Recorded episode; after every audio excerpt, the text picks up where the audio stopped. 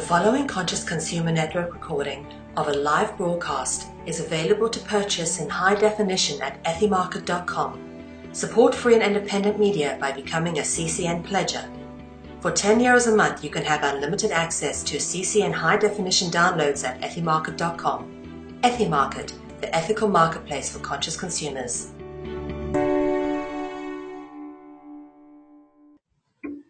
Bonjour et bienvenue dans cette émission spéciale des Chroniques de la Liberté. Alors aujourd'hui, désertion totale, désertion totale. Aujourd'hui, nous ne sommes que deux à l'ancienne. Donc aujourd'hui, je serai accompagné de mon acolyte Sangara et donc on va en profiter pour faire une émission spéciale euh, sur donc euh, ah il y a de la musique chez toi. Qu'est-ce que c'est? Il y a des carillons. Oui, effectivement, c'est euh, c'est une église. ah, les cloches sonnent. Oui, les, cloches sonnent. les, anges sont avec nous. Oui, donc on va en profiter pour faire euh, une petite émission spéciale donc sur Il était une fois le monde, puisque comme vous le savez, et comme vous pouvez le voir un peu partout, euh, dès le mois de et ça, ça sonne les cloches. C'est pas coucou chez toi? Non, non, non, c'est pas Pâques, mais je sais, c'est 12h30. C'est l'heure de l'émission, c'est l'heure de l'émission, c'est pour ça. Tu vas aller voir le curé, tu vas dire bon, écoute, là, les cloches, ça suffit. Hein, non, on doit parler. Donc oui, je vais y arriver. Donc on, on, on, va faire donc un petit récapitulatif donc de la première saison de était une fois le monde. J'ai reçu des questions encore récemment euh, par rapport euh, par rapport à ces émissions. Euh, c'est vrai qu'on a passé donc une première saison à, à expliquer certaines choses, Sangara, et euh, donc les gens avaient euh, ont hâte déjà, d'après ce que je vois un peu partout, d'entendre la deuxième la deuxième saison. Alors là, vous profitez-en. C'était c'est une émission, il était une fois le monde, mais un peu en version hors série dans les chroniques euh, de la liberté. Alors, euh, Sangara, cette première saison d'Il était une fois le monde, où est-ce qu'on est allé? D'où on est venu? D'où on est parti? On est parti de très très très loin dans les euh, dans les tréfonds de, de l'univers pour des origines. des origines. Des origines de l'univers euh, pour pour en arriver à, à, au commencement de de ce que nous sommes aujourd'hui. Effectivement, c'est vrai qu'on est parti de, de, de l'histoire qu'on ne raconte pas, qu'on qu'on n'a pas raconté ni aux religieux apparemment, ni aux grands historiens, ni aux grands euh, amours de l'évolution, euh, par rapport donc à cette euh, à cette à ce nouveau euh, ce nouveau paradigme, à ce nouveau euh, ce nouveau monde dans lequel on a vécu, mais il y a eu un monde avant nous et un grand un, grand monde avant nous et comme comme on l'indiquait, un nouveau paradigme à, à, à venir. Donc et on va faire un petit récapitulatif. Donc, on va prendre émission par émission. D'accord? On va repartir de l'émission numéro 1. Alors, l'émission numéro 1 qu'on avait fait, donc, c'était sur Lego. N'est-ce pas? Gros, gros. on, avait commencé par le, le, le, fonctionnement intérieur euh, qu'on pouvait avoir. Donc, euh, qu'est-ce de, de qu'est-ce que tu pourrais nous en dire, toi, par rapport, par rapport à cet ego, euh, Sangara? Euh, juste une chose, je, je, suis obligé à chaque fois de couper un petit peu le son parce que les cloches sonnent encore. les cloches ne s'arrêtent les, les cloches ne s'arrêtent pas. Voilà, mais euh, bon, mais écoute, on a, on a parlé de, de toute les, la complexité en fait de, du, de Lego, de, de sa construction, de, de, de, de, notre formatage aussi, du formatage qui a été établi euh, sur euh, sur sur l'humanité pour que, que, que Lego soit mis en avant en fait de, de, de, de ce que nous sommes, alors que ce n'est pas tout à fait la réalité. Mais ça après c'est le deuxième temps deuxième épisode. Ah, ça, oui, effectivement. Alors, c'est vrai que euh, bon, en ce moment, je suis en plein dedans parce qu'on me demande de parler de l'ego un peu partout euh, par rapport, bah, par rapport à ce que, par rapport à mes connaissances et aussi par rapport au, au fait que euh, dans ma vie, donc, je coach des gens par rapport à ça. Mais c'est vrai que quand on est euh, quand, quand, on est euh, un humain sur cette planète, qu'on essaye euh, d'avoir une vie et que tout d'un coup on, se rend compte qu'on pense à travers quelque chose qui n'est pas nous. Effectivement, il était important qu'on commence par l'ego pour la simple et bonne raison que euh, en commençant par l'ego, on mettait déjà les fondements de votre fonctionnement intérieur. Et il est quasiment impossible de comprendre euh, la suite de Il était une fois le monde, de comprendre même ce qu'on va entamer dans la saison 2, si vous n'avez pas conscience déjà, euh, dans un premier temps, de comment vous fonctionnez à l'intérieur de vous-même. Et ce fonctionnement, euh, ce fonctionnement est en place à partir et surtout grâce euh, au fonctionnement extérieur. Donc, euh, si vous comprenez comment vous fonctionnez à l'intérieur, bien évidemment, vous comprenez comment cet univers fonctionne et comment ce monde ce, ce monde fonctionne. Et toi, dans, dans cette émission, c'est vrai que c'était notre première. On était on n'était pas bon, pas stressé parce que c'était pas du direct, on enregistrait. Mais c'est vrai que toi, c'était peut-être pas des concepts auxquels tu t'étais vraiment attardé. Et toi, comment tu tu tu as vécu ce premier ce premier enregistrement? On savait pas où on allait, on savait pas comment ça allait aboutir, on pensait pas avoir même autant de succès. On faisait ça pour les gens vraiment qui nous demandaient. Mais au jour d'aujourd'hui, c'est vrai que euh, cette mission de Lego, je vois que les, vues vues montent, les questions aussi s'enchaînent. Et euh, donc, euh, si tu peux repartir dans le passé, ouais, qu'est-ce que tu as de cette émission? Je, vais essayer de, de, me faire un petit flashback. Alors effectivement, euh, c'est vrai que si on se remet dans le contexte de, du commencement, on, on, on, reprenait un petit peu les émissions après euh, ce, qu'on, ce que tu faisais avant, là où je t'ai rejoint, euh, notamment avec euh, Alfara. Et c'est vrai que se relancer là-dedans, euh, ça a été pour moi en fait une, une, une découverte pour certains préceptes, une redécouverte, mais surtout une découverte en fait de, de la construction. Et euh, ce qui a été intéressant, c'est de voir que moi, dans toi, dans ton rôle, on va dire de d'orateur qui explique, et moi dans dans celui du novice, on va dire, qui, qui, qui creuse et qui essaie de poser les questions qui vont permettre en fait euh, à nos auditeurs de, ben, de, de se mettre à ma place et en fait d'avoir un petit peu euh, comment dire une, une réponse claire, une réponse euh, à leur niveau pour certains. Euh, qui nous qui, qui permet ben, de, de, comprendre ce que tu expliques en fait. Et ça c'est très très très compliqué des fois parce que c'est des concepts qui euh, qui sont pas euh, à la portée de tout le monde. Tu, euh, en général, on va dire un ego, c'est un ego. Oui, voilà, il a la grosse tête, il a l'ego. Non, mmh. c'est plus profond que ça. C'est plus ancré que ça et c'est et c'est plus euh, structuré que ça. Et ça a été très très intéressant ensemble de travailler là-dessus et moi de te questionner au, fur et à mesure et, et toi d'expliquer avec toute ton apprentissage et ton savoir. Voilà. Mais en, fait, ce qui est né, euh, ce qui est né dans, dans cette émission et que moi j'ai euh, j'ai vraiment euh, j'ai vraiment apprécié, c'est mhm. que justement cette cette synergie qui qui pouvait avoir enfin dès le départ avec moi qui explique mes choses de façon un peu directe, un peu éthérée, un peu un peu un peu évolutrice si tu veux, un peu assez assez haut. Et puis toi tout tout d'un coup, enfin qui qui ramène l'information à, à des niveaux de compréhension peut-être plus plus accessibles au départ. Et c'est vrai que euh, depuis cette première émission jusqu'à la septième, c'est ce qui a fait un peu l'énergie de l'émission, c'est-à-dire moi qui qui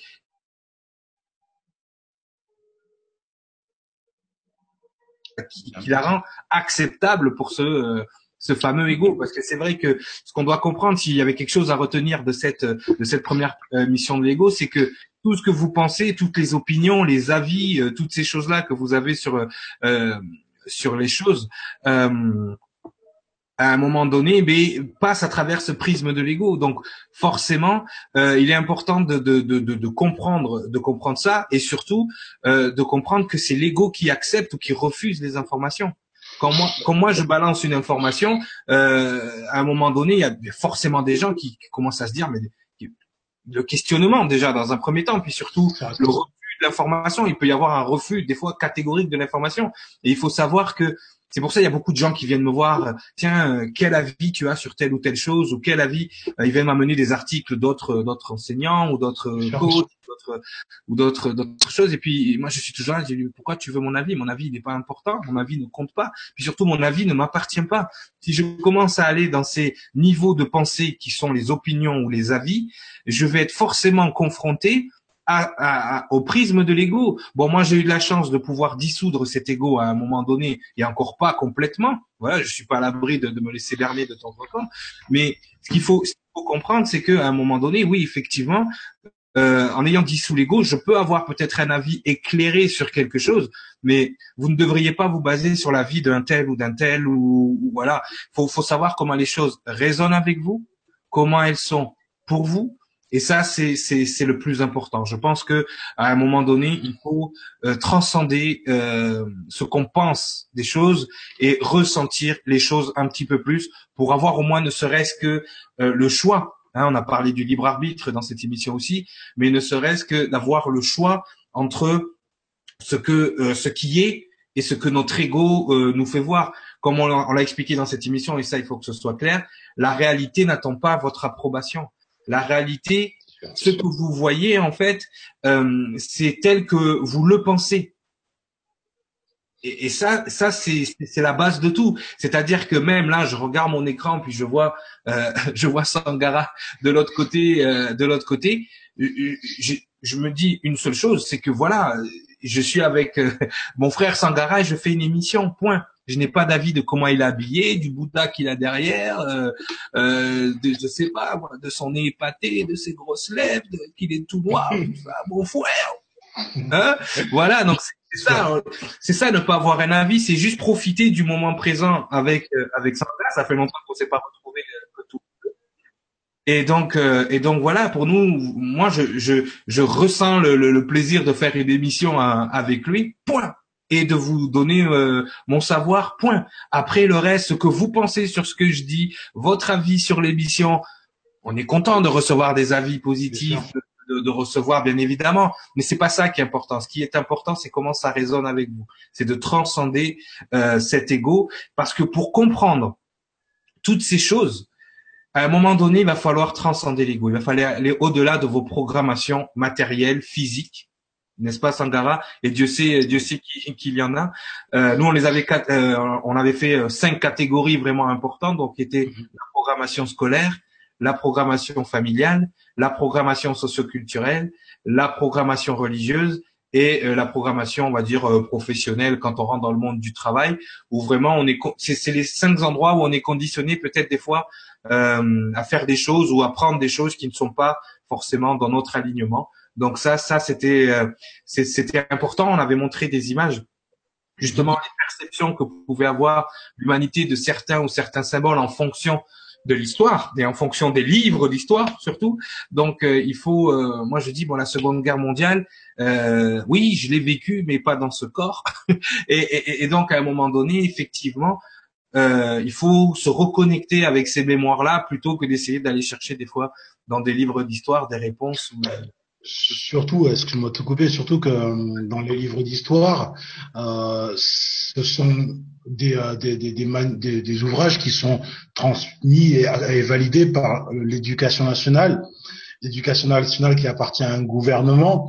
Et euh, pour revenir sur les émissions qu'on a pu faire, tu avais donné la définition de gouvernement, et quand tu comprends ça, tu comprends que les livres d'histoire sont pas forcément, ne doivent pas forcément être la source d'information principale en fait pour, euh, pour, pour tout un chacun.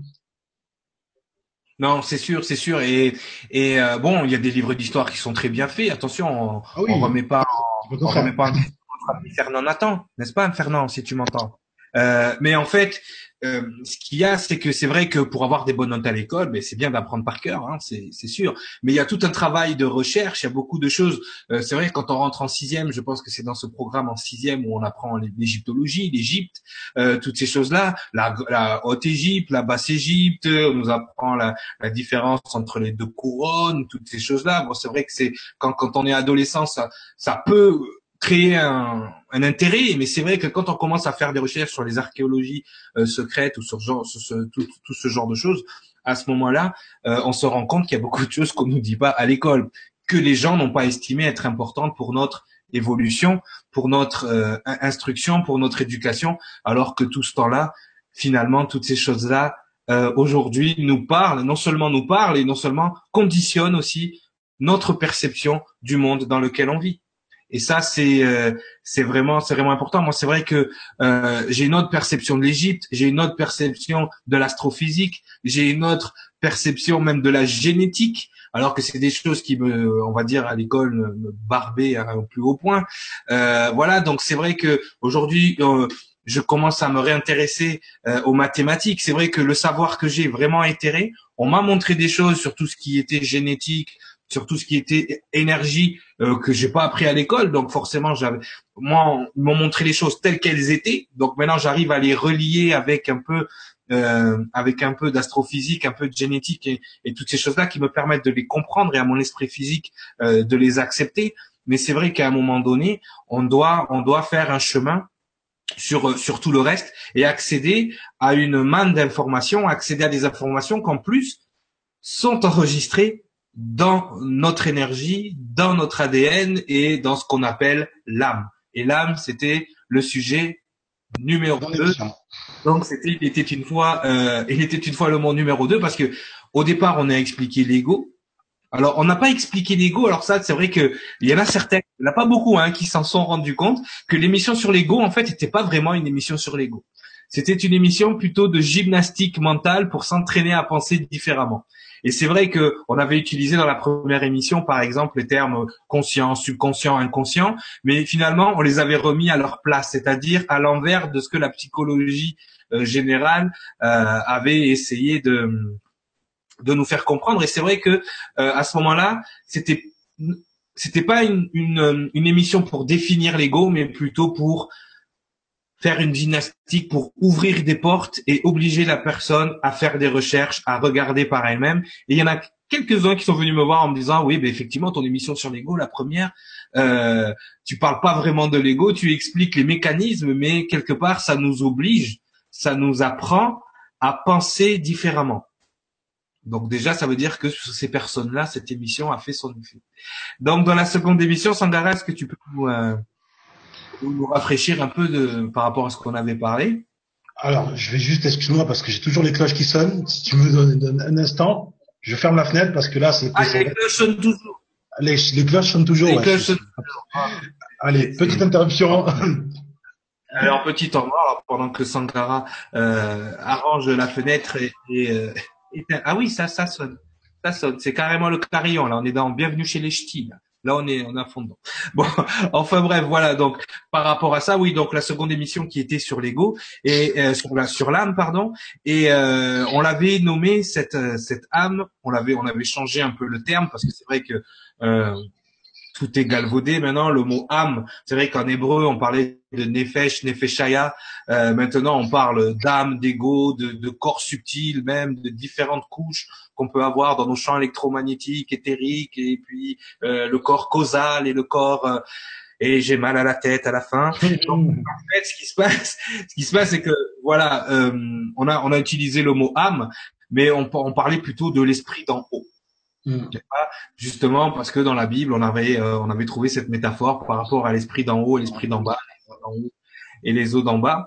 Et donc euh, pour, pour revenir à cette émission, on avait on avait montré en fait le fonctionnement, comment est composé ce qu'on appelle l'esprit d'en haut et de quoi il était composé. Et que finalement, euh, la plupart la plupart des choses qui sont dans cette dans cette structure, parce qu'on là on peut parler de structure, en fait c'était vraiment euh, c'était vraiment ben, quasiment un, stockage d'informations, donc non seulement des vies en cours, euh, des vies euh, antérieures, et, euh, euh et aussi de notre essence, c'est-à-dire de ce qu'on est composé, donc de notre de notre ADN finalement.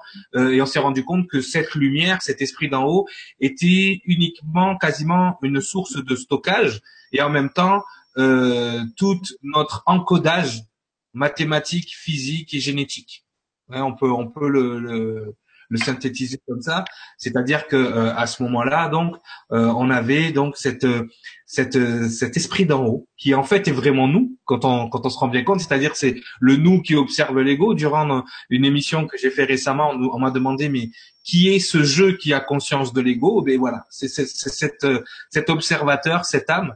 Et c'est vrai que euh, dans cette dans ces énergies, dans cet encodage, sont aussi stockées toutes les informations validées, donc qu'on a, qu'on a validées durant nos, nos, incarnations. En plus, euh, et quand je dis validées, c'est qu'elles sont non seulement validées par l'expérience, mais aussi validées par les lois cosmiques et les lois de l'univers. C'est-à-dire que la résonance entre ce qu'on a validé et les lois de base de l'univers étaient en résonance, donc elles ont été validées comme de l'information on va dire euh, ben, de la formation entérinée quoi c'est-à-dire et c'est là que et c'est là qu'on on, on, arrive à voir donc à ce moment-là toute cette toute cette euh, connaissance finalement que euh, qui qui ne nous appartient pas euh, c'est-à-dire oui, pour, faire, pour faire, excuse-moi, ça j'ai fermé la fenêtre. Pour faire une petite, une petite synthèse, en fait, euh, donc tu as ce qu'on que tu appelles âme, mais qui a d'autres noms, et euh, tu as donc l'ego, qui l'ego qui est attaché en fait à une enveloppe euh, charnelle, à notre corps, on va dire. Mais euh, la seule chose en fait qui est immortelle, c'est notre âme, qui va vivre à travers plusieurs époques, à, à travers plusieurs incarnations, et, et s'enrichir en fait de ces vies-là pour euh, euh, remplir en fait, euh, se remplir d'informations pour résumer ce que tu viens de dire. Ah non, mais c'est ça, c'est complètement ça. On pourrait même dire que euh, là, je vais l'expliquer bientôt dans, dans un vibrateur que je fais le 26 euh, avec Nora sur la télé du Grand Changement. Mhm. Euh, je vais expliquer les mécanismes de stockage et les mécanismes de, de, de, nettoyage, en fait, ce que les gens appellent le nettoyage karmique, en fait. Euh, je vais expliquer vraiment les mécanismes de l'âme, c'est-à-dire comment ça fonctionne, qu'est-ce que ça qu'est-ce que ça fait euh, vraiment de comment ça grandit comment ça se nettoie comment euh, comment on arrive nous à, à, à alléger cette âme à un moment donné pour qu'elle s'élève hein, dans une espèce d'ascension euh, dont tout le monde parle. Et c'est vrai qu'il est important de connaître les mécanismes. On peut parler même de conteneurs. Mm-hmm. C'est-à-dire que chaque jour, alors peut-être pas chaque jour, suivant le cycle de vie dans lequel vous êtes, suivant le nombre d'informations que vous êtes capable d'enregistrer grâce à votre cycle de vie, à votre vibration, euh, des fois, euh, une grosse vibration va mettre peut-être deux semaines, trois semaines à remonter là-haut les informations qu'elle a accumulées. D'accord Alors qu'une petite vibration, mais peut-être chaque nuit, en remontant dans ce qu'on appelle le monde astral, va venir va venir vider son conteneur d'informations. On est un peu comme notre corps, c'est un peu Mars Rover en fait. C'est-à-dire, on est sur la planète, on est en train d'analyser ce qui se passe, on prend des échantillons, on les analyse. Une fois qu'on les, mais ça, c'est nos expériences en fait. On a des expériences, on les analyse donc dans l'ego, dans cette fameuse caisse de résonance qui nous donne des émotions, qui nous dit en fait ce qui se passe avec euh, avec ce qu'on est en train d'analyser. Fois qu'on a validé, on stocke. Même ce qu'on n'a pas, même ce qui n'est pas juste, on le stocke pour justement qu'il soit purifié une fois qu'on le remonte là-haut et, euh, et le monde astral fait son travail de, de dégoût en, gros et il, il, garde en fait ce qui est valide et tout ce qui est mauvais inclut votre karma, inclut les, les méchancetés que vous faites aux autres, il nettoie. D'accord, à ce moment-là, euh, il va nettoyer. Et donc, ce qui reste dans votre âme, cette espèce d'omniscience de votre source, en fait, ce ne sont que les informations validées, d'accord, et, euh, et les informations aussi de, de toutes vos autres vies. D'ailleurs, on peut en profiter maintenant qu'on a un share screen, on va pouvoir euh, remontrer les, images. Donc, ego structure, l'âme, elle est là. Voilà. Donc, c'est vrai que c'est, on avait, euh, on avait mis en place donc ce, ce, ce petit, euh, ah, ça va marcher.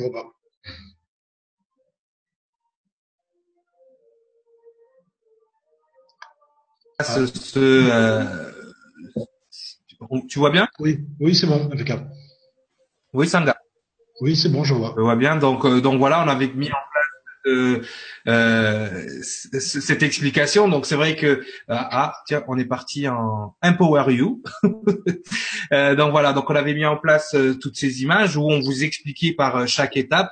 vous pouvez le regarder dans Il était une fois le, monde numéro 2 dans chaque étape donc les différentes couches euh, de notre euh, de notre âme, donc cette omniscience relative qui était en haut avec l'amour inconditionnel de la source et, tout ce qui s'ensuit, et ensuite tout le reste euh, par rapport euh, à notre ADN, notre synergie morphogénétique, c'est-à-dire toutes les informations génétiques enregistrées euh, dans cette caisse de résonance et que qui descendent avec nous euh, dans le corps et qui modifient l'ADN du corps, qui structurent votre votre apparence physique, euh, euh, votre votre santé, vos organes, euh, toutes ces choses-là. Donc c'est vrai que c'était c'était une bonne une bonne façon aussi de, de, de rentrer dans le vif du sujet, même si on va rentrer plus dans les détails plus tard. D'ailleurs, dès le 26 avec avec avec Nora, je vais je vais rentrer là dans les détails des mécanismes.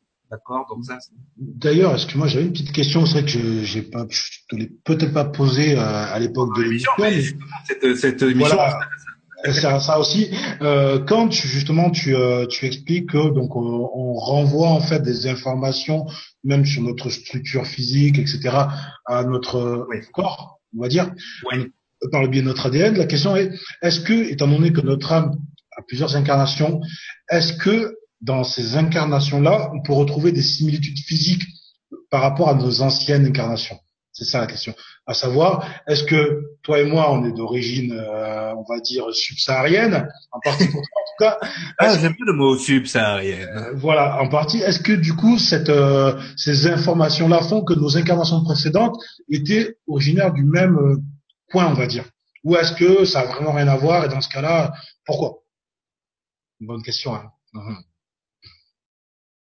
Ça y est, je t'ai perdu. Alors, ouais, parce que ça, j'ai rien compris, ça, ça a trop coupé. Je vais juste, je vais, te laisser, je vais te laisser l'antenne 30 secondes et, et, et je reviens. Hein. À tout de suite. ah oui, allez, Sankara. Allez. Ah oui, c'est bien de faire le chroniqueur, mais il faut faire l'animateur de temps en temps. Ah, l'animateur, c'est autre chose. Hein. Bah, écoutez, voilà, donc là, on est en train de revoir un petit peu les euh, l'âme, l'ego, les deux premiers euh, épisodes de, Il était une fois le monde, siège vide. Donc euh, là, du coup, c'est à moi de reprendre. Ce que je pourrais vous dire, c'est que ce sont des, des informations qui sont intéressantes, essentielles à voir. Maintenant, euh, prenez-les comme ce, ce, sont des informations. On n'est pas en train de vous déclarer que nous, nous, avons la vérité, nous avons la... Non, ce sont des informations. À vous de les vérifier. C'est ce qu'on a essayé de faire par le biais de CCN, sur notamment moi avec mes articles, où à chaque fois je vous pose en fait euh, des questionnements sur euh, l'évolution des civilisations. Et à partir de là, à vous de vérifier si ce que je vous explique euh, c'est crédible. À vous de vérifier si ce, que, si ce questionnement est intéressant. Est-ce qu'il arrive à structurer un petit peu notre euh, notre notre histoire, enfin la restructurer par rapport à ce qui euh, ce qui est indiqué, ce qui est expliqué dans les livres d'histoire par les archéologues, etc. Tout à l'heure, on parlait avec Cyril de l'Égypte, par exemple. À titre personnel, 90% de ce que je sais ou de ce que j'ai pu comprendre sur l'Égypte antique, je, ça ne vient pas de l'école. Euh, ça me vient de, euh, tout ce qui est euh, recherche personnelle, bien sûr, mais également un savoir que j'ai pu réveiller au fur et à mesure du temps. Voilà. Là, je vois une jambe, un bras. Je pense que mon l'animateur est de retour. J'espère avoir bien meublé. Et euh, n'hésitez pas, si vous avez plus de questions, vous avez la page personnelle de mon ouvrage euh, Les Chroniques de la Liberté, donc pas confondre avec l'émission, voilà que vous, pouvez me poser plein de questions. Voilà, t'es de retour, c'est bon, je pense que j'ai bien meublé. On t'écoute. tu nous as fait du, du, meublage hein, ouais, exactement. je suis allé juste euh, améliorer un petit peu la, la, la connexion parce que là c'était. Mm Je vais tenter quelque chose maintenant. Hop, et c'est bon. Je suis toujours à l'antenne. C'est toujours là. Oh, c'est magique. Et puis, il n'y a plus de coupure. Oui, donc, repose ta question, donc, euh, qui était très intéressante dans son début. Euh, reboot, ok.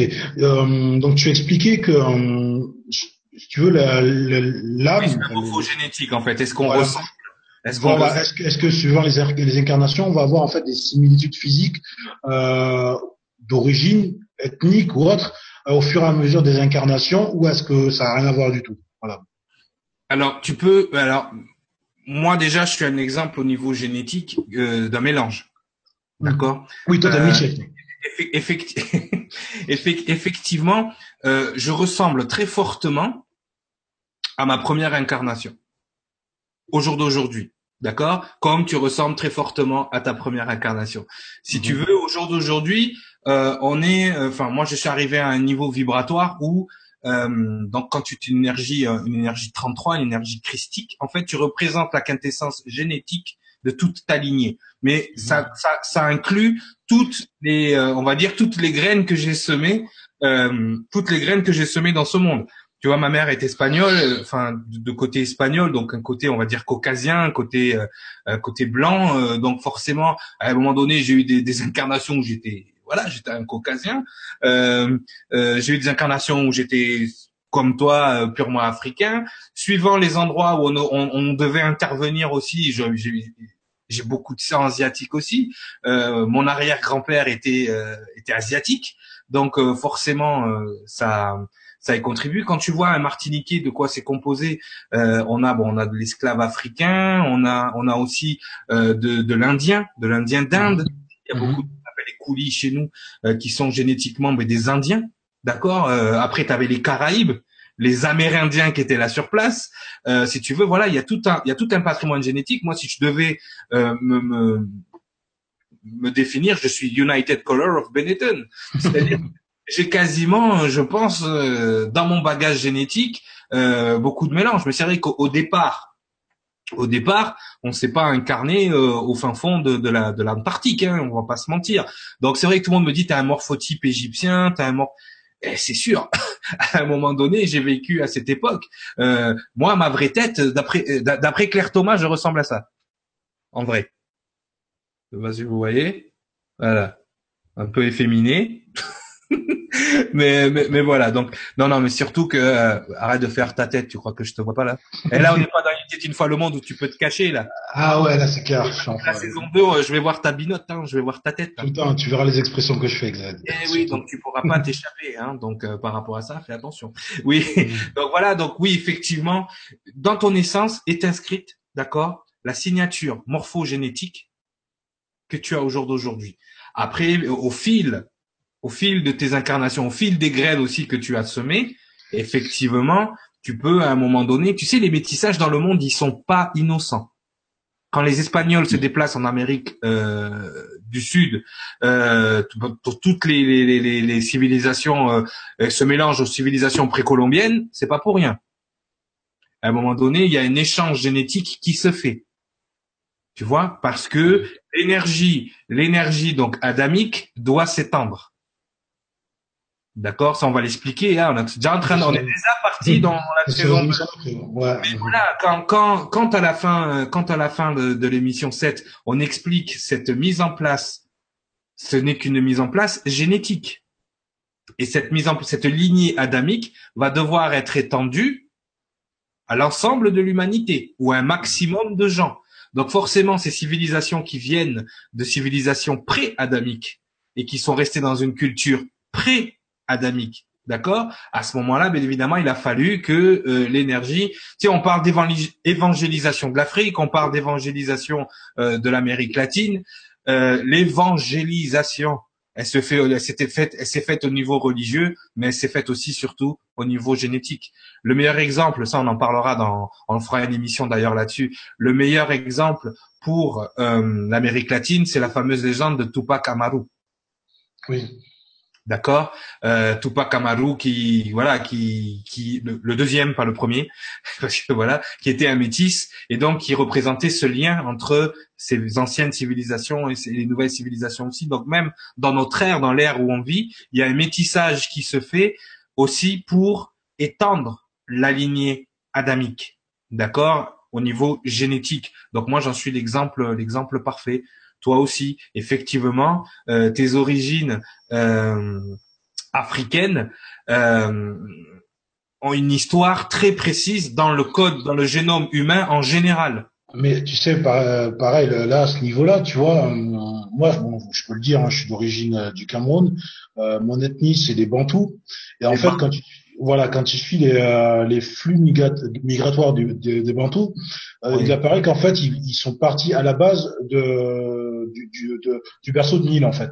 Donc c'est, si tu veux, euh, ça c'est une information que j'ai appris euh, bien plus tard, mais j'ai toujours ressenti, si tu veux, une espèce de lien avec cette région-là, qui est à des milliers de kilomètres de là où je suis né. Tu comprends? Et, effectivement, cela peut s'expliquer par le fait que quand, quand tu suis en fait un petit peu l'historique de l'humanité, oui. Euh, les choses ne sont pas au hasard. Certaines personnes, tu as des fois même des, des personnes qui sont occidentales qui disent j'ai un lien avec l'Afrique, je sais pas pourquoi. Ah oui, oui, mais la, plupart, beaucoup même, beaucoup des gens qui, en apparence, sont euh, euh sont vraiment, euh, ils ont la couleur locale, on va dire, euh, se disent je me sens rattaché à l'Afrique. Ouais, pourquoi pas? Mais tout le monde est rattaché à l'Afrique historiquement et génétiquement. D'accord, ça il faut que bon après nous on l'expliquera aussi dans dans les du monde justement les les flux migratoires de cette lignée adamique. D'accord aussi, euh, il faudra expliquer ce qui est euh, ce que ce qui était à l'époque la Galilée et surtout la ville de Nazareth et de Bethléem. Quelles étaient ces villes? Pourquoi des villes portuaires justement où il y avait beaucoup d'échanges entre les civilisations, un peu aller euh, un peu comme bon plus tard Constantinople ou euh, euh, qui est devenu Istanbul maintenant ou même Marseille au jour d'aujourd'hui, qui sont à la, croisée, à la croisée des monts ou New York, effectivement. Donc, il faudra comprendre ces flux migratoires. Il faudra comprendre ça. Ça sera dans dans la saison 2, donc on va pas aller là-dedans. On va rester sur euh, sur là. on revient, on revient. Pour répondre à ta question, oui, le Sangara d'il y a très longtemps et même le Sangara de là-haut ressemble fortement au Sangara que j'ai en face de moi parce qu'il y a eu. Après, il faut il faut il ne faut pas occulter la créature dans laquelle on vit, l'homme, l'homme singe entre guillemets, euh, qui n'est pas tout à fait que singe, il est un peu reptilien, un peu de tout. On expliquera ça aussi. Mais c'est vrai que on peut pas occulter la. On est un mélange de la créature et de ce qu'on est vraiment. Voilà. C'est pour ça que ce, ce, ce joli tableau d'une d'une artiste que j'ai partagé sur Facebook euh, ressemble fortement vraiment à, ce qu'on doit être là-haut, même si on n'a pas une forme physique euh, vraiment bien définie. Mais, mais, tu, tu, peux la remontrer euh, rapidement à, l'écran.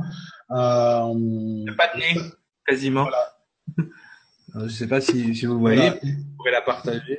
Et, et cette, cette apparence ressemble fortement à, à l'imaginaire en fait que, que, nous font certains euh, réalisateurs de science-fiction quand il s'agit de parler des êtres euh, au-dessus. Euh, je, euh, je vais parler d'un film que tu as dû sûrement voir.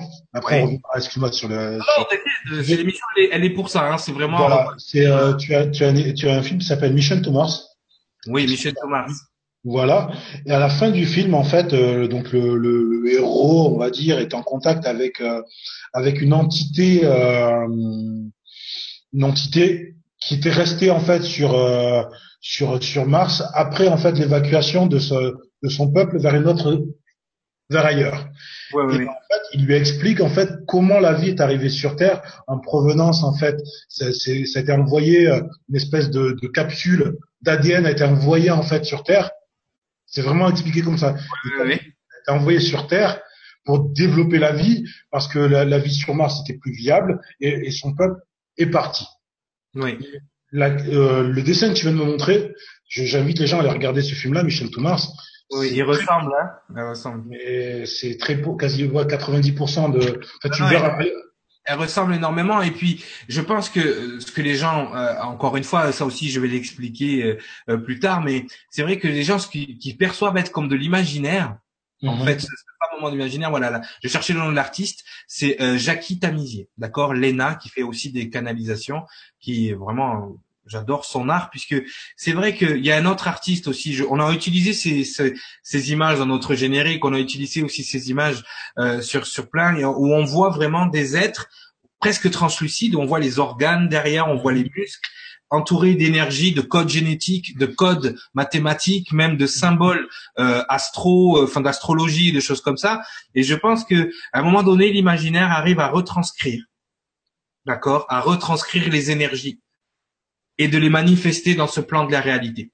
Et ça, c'est important parce que c'est vrai que euh, ce monde, ce qu'on appelle l'imagination, ce n'est pas vraiment de l'imagination et tu en es l'exemple vivant. Les chroniques de la liberté, ton livre, c'est vraiment les chroniques vraiment de mémoires anciennes que tu as eues, qu'elles soient dans ce monde ou dans d'autres mondes. D'accord? On a on a dans notre dans notre groupe euh, groupe d'amis euh, Marc Auburn d'accord, qui est euh, qui a écrit le livre 0,1%, et il explique très bien nos connexions vraiment avec d'autres mondes, nos, nos, extensions, comme disent Amira et, Théo, euh, nos extensions euh, ne viennent pas d'ici en fait, elles, sont beaucoup plus lointaines. Et c'est pour ça que moi, quand, quand j'explique quelque chose, je l'explique avec le langage des anges, d'accord? Je l'explique avec cette angéologie pour que ça, pour que ça puisse à un moment donné avoir une figure transcender, c'est-à-dire plus évolué, plus plus éthéré, mais en même temps, ce n'est qu'une vision. Encore une fois, l'angéologie, euh, même le mot ange, même cette vision de ces êtres de lumière euh, que toi tout à l'heure dans Mission Thomas, je peux très bien adapter mon langage et changer, donner la même information, mais changer de vocabulaire avec un autre langage et donner la même information. Il y en a qui vont parler, il y en a qui vont dire oui, bon, on est des graines d'ange. Il y en a qui vont dire on est de la poussière d'étoiles. Il y en a qui vont dire on est on est la semence d'une race extraterrestre. On est et pourtant et, ils vont s'opposer dans leur discours alors qu'ils sont en train de dire la même chose. Tout le monde me dit mais non, c'est Prométhée qui a fait les hommes. Non, c'est Enki. Non, c'est c'est Intel. Non, c'est c'est les créateurs. Non, c'est yo il y a 72 Elohim. Crois-moi que dans les 72, ton Enki, ton Prométhée, ton... t'inquiète pas, ok? Reste tranquille, tu vois. C'est ça en fait. Si tu les appelles euh, Raphaël, Yamaël, Jamaël, Gabriel, euh, tout ça, ah mais toi t'es trop dans la religion, t'es trop avec tes anges, avec tes ailes. Tu vois la perception qu'ont les gens? Alors que la même personne, tu veux lui dire oui en fait il y a Enki et Enlil, ils se sont battus sur un bateau, et puis il y a eu le cataclysme, et puis euh, il a donné de les gens disent oui, non, c'est les Anunnaki qui ont participé au génome humain. Ah non, c'est euh, c'est les dieux grecs. C'est non, non, c'est les ceci, c'est les cela. En fait, ils ont tous participé. C'est ça que vous devez savoir. C'était une grande réunion. Ils ont pris les stars de la génétique pour créer votre race. Donc, vous inquiétez pas. Chacun a son bout de l'histoire. C'est parce qu'ils font tous partie de la même histoire. D'accord? Et c'est vrai que comme les, comme les histoires arrivent à des époques différentes, avec des cultures différentes, avec des visions différentes, on en a parlé justement dans il était une fois le monde numéro 3.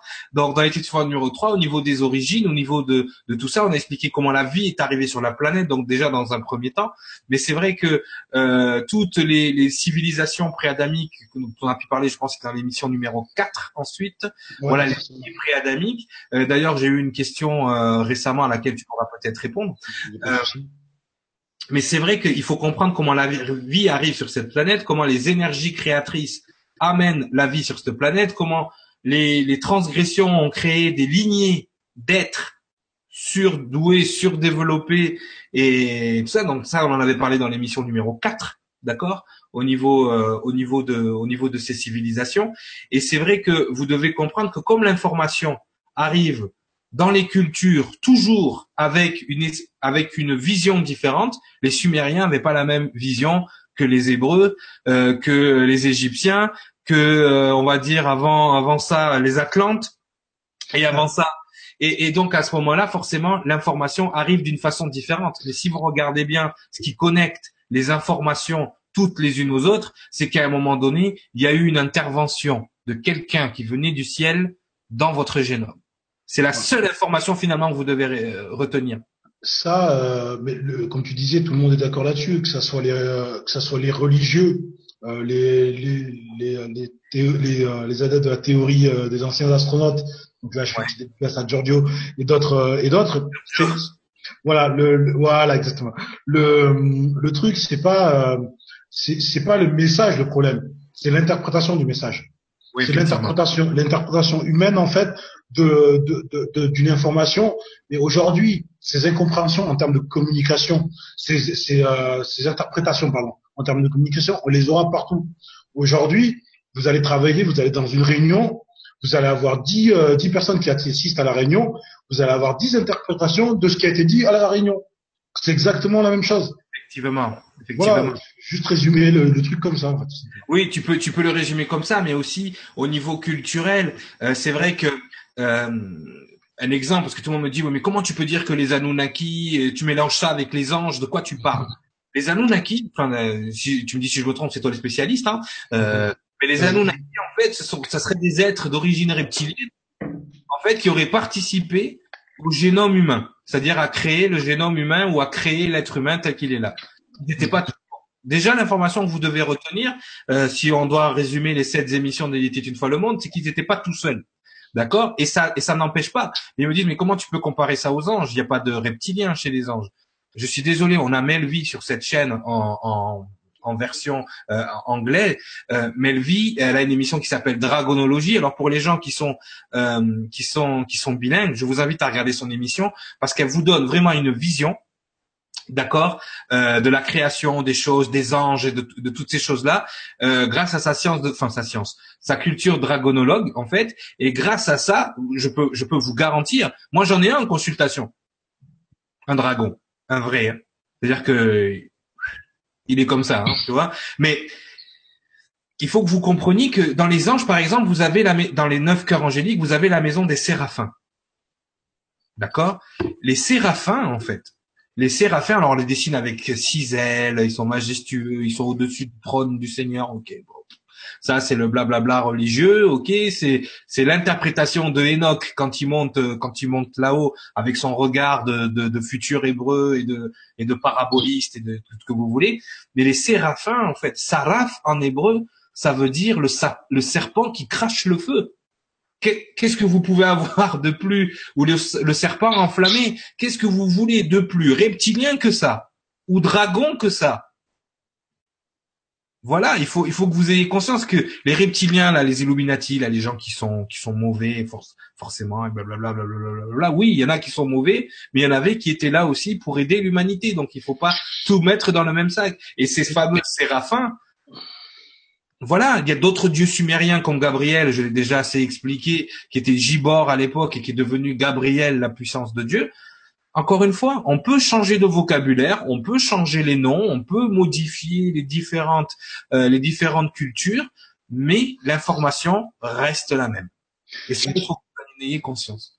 Et pour euh, pour parce que là, je sens poindre les, euh, les, les les sceptiques du terme reptilien, je vais leur donner euh, juste euh, trois dates. Le monde dans lequel on vit, d'après les scientifiques, est là depuis 4,5 milliards d'années. Ouais. Euh, le, la race des dinosaures, les races des dinosaures, les races de, des races de type reptilienne ont régné sur la Terre, uh-huh. là, pendant plus de 180 millions d'années, entre 150 et 180 millions d'années. L'être humain que nous sommes aujourd'hui n'existe sur ce monde que depuis 200 000 ans. Donc, à partir de là, comment ne pas, comment être, avoir l'audace et l'arrogance de se dire qu'on est la, la race, l'espèce euh, qui, qui, qui connaît tout, qui a tout vu et, que le reste n'existe pas, ne peut pas exister, sachant qu'à à, à, l'échelle de la planète, nous, nous sommes un grain de poussière aujourd'hui un grain de poussière important, et ça on le verra, et on l'a vu sur les émissions, mais nous ne sommes juste que la, la, la, la, suite logique de ce qui a pu arriver avant, en fait, tout simplement. Bah, ta, ta, question non seulement est super pertinente, et ça met bien en lumière l'émission numéro un, l'ego. Exactement. Le, le, le, alors, on va appeler un chat un chat. L'ego de l'être humain ne supporte pas et ne peut pas considérer quelque chose de plus grand ou de plus fort que lui. Donc, à partir de ce moment-là, ce que tu as appelé toi l'arrogance est le principe même, la fabrique même de l'ego. C'est-à-dire qu'on va rentrer dans le mot arrogant, c'est-à-dire qu'à un moment donné, il va avoir une confiance telle en lui que l'énergie qui va dégager au moment de, de, de, de faire n'importe quoi va être perçue comme arrogante. Pourquoi? Parce que l'être humain est tellement persuadé qu'il est l'animal, enfin ou le l'être sur la planète le plus évolué, le plus intelligent et qui n'existe. C'est pour ça qu'il y a autant de gens qui refusent le Créateur. C'est pour ça qu'il y a autant de gens qui refusent les extraterrestres parce qu'ils ne peuvent pas à un moment donné, l'ego ne peut pas transcender l'idée qu'il y a quelque chose qui a existé avant lui, déjà, qui avait quelque chose plus intelligent et plus fort que lui. Pourquoi les gens comprennent pas le, les, les pyramides d'Égypte? Parce qu'ils pensent de façon moderne. Et ils ne vont surtout pas essayer de penser comment les gens qui ont construit ces choses-là, et ils vont t'expliquer que les gens déplaçaient des pierres sur leur dos avec des leviers. Ils vont essayer de te raconter des trucs qui n'existent pas quand tu vois comment les pierres elles sont taillées, les visages des, des, des statues. La, la, précision. La précision qu'il y a là, ils vont t'expliquer tout et n'importe quoi, comme quoi ils passaient des heures à polir le truc. Mais yo, réveille les gens qui ont fait ça sont plus intelligents que toi et c'est ça que tu n'arrives pas à accepter. Point final. Les gens qui ont conçu ces choses-là étaient plus évolués que toi et c'est ça que tu n'arrives pas à accepter. Donc tu commences à t'inventer des, des, techniques de, de, de, couper les pierres, des techniques. C'est impossible. D'accord? Mets ça toi, mets-toi ça dans la tête et maintenant essaye de voir qu'est-ce qui va pas dans ta tête pour, pourquoi toi tu comprends pas comment c'est fait plutôt que d'expliquer parce que l'ego il adore ça. L'ego, il adore boucher les trous. Tu vois? C'est-à-dire que s'il y a quelque chose qu'il comprend pas, il va inventer quelque chose qui va le rassurer. Mhm. Alors les êtres humains, c'est ce qu'ils font. Ah ben on sait pas comment ça a été construit, donc on va inventer des, des, des j'allais dire un gros mot, mais on va inventer des trucs pour se rassurer. Parce que l'ego a besoin de rationaliser, il a besoin de se rassurer. Donc forcément, qu'est-ce qu'il va faire? Il va boucher les trous.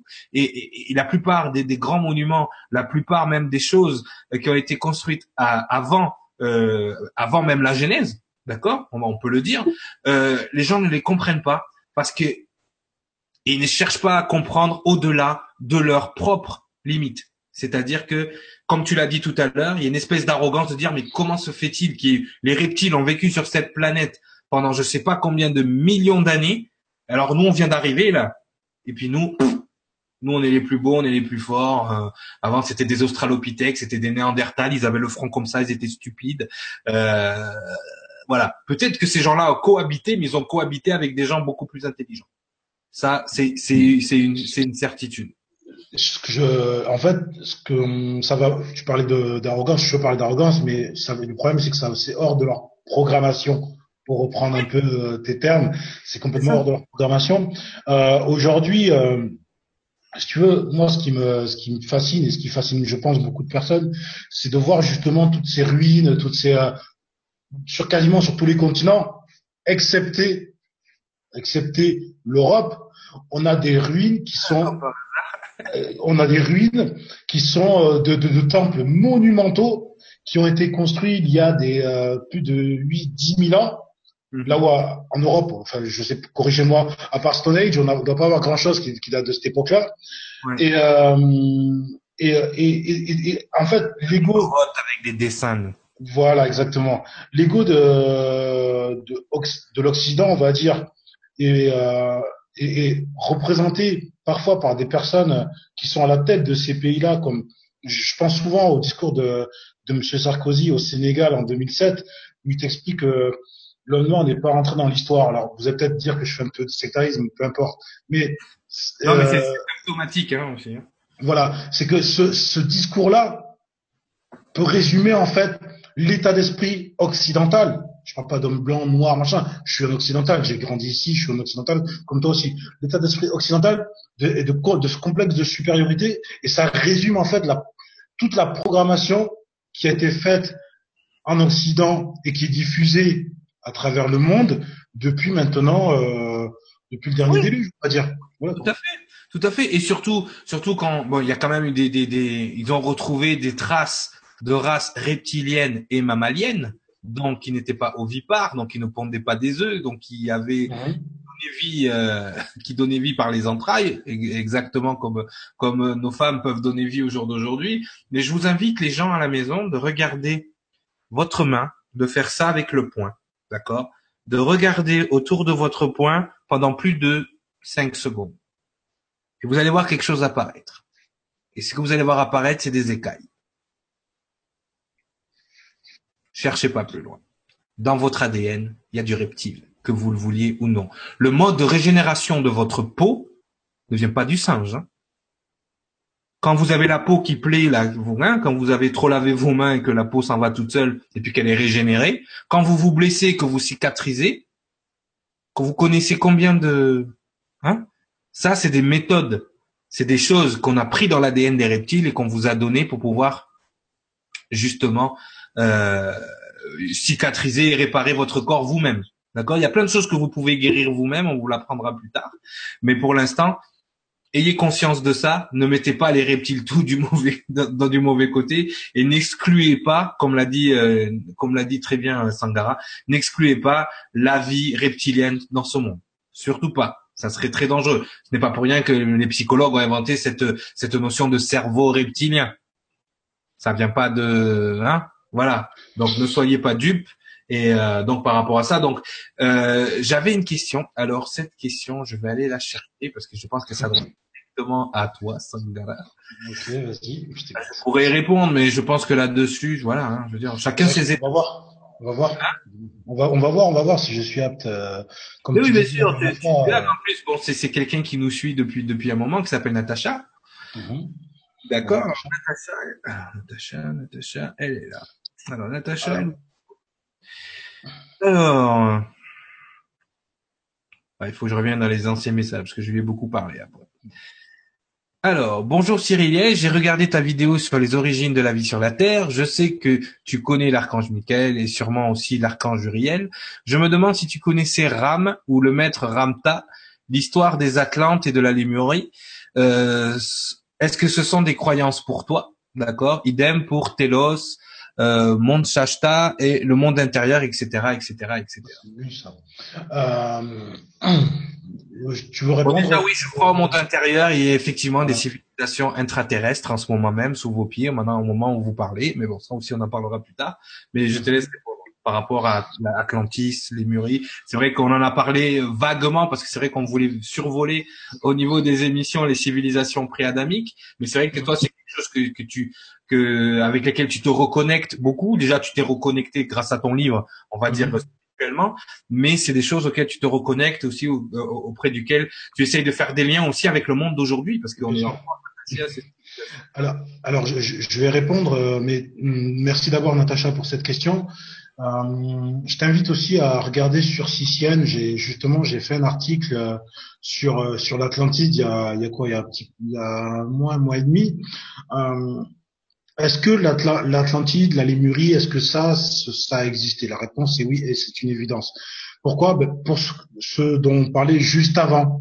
Euh, on parlait de, de, de tous ces temples qui ont été retrouvés, de toutes ces constructions au-delà de nos capacités technologiques même d'aujourd'hui qui ont émergé du fond des âges, construites par on ne sait qui, mais si on sait par qui, puisque même des philosophes, pour tenter des philosophes grecs comme Platon, en ont parlé.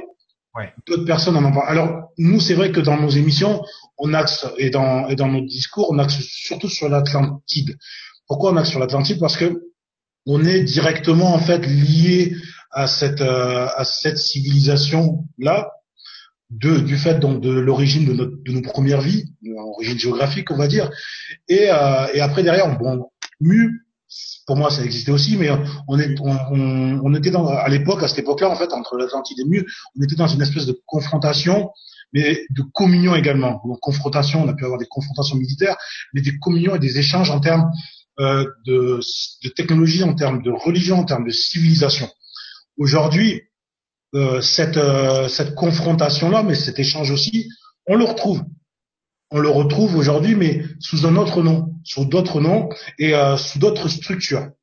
Sur mon, dans mon article, je prenais en fait différentes références aux origines de l'Atlantide, avec des, des, des, des, civilisations qui auraient vécu le, sur les bords de l'Atlantide côté ce qu'on appelle l'Amérique aujourd'hui, et ce qu'on appelle de l'autre côté l'Europe et le, le, littoral africain. Et on, en fait, on comprend dans ces, dans ces explications, dans ces différentes légendes, qu'une civilisation a vécu, une civilisation d'être avancée, et aurait sombré dans un cataclysme. Ça, c'est pour l'Atlantide.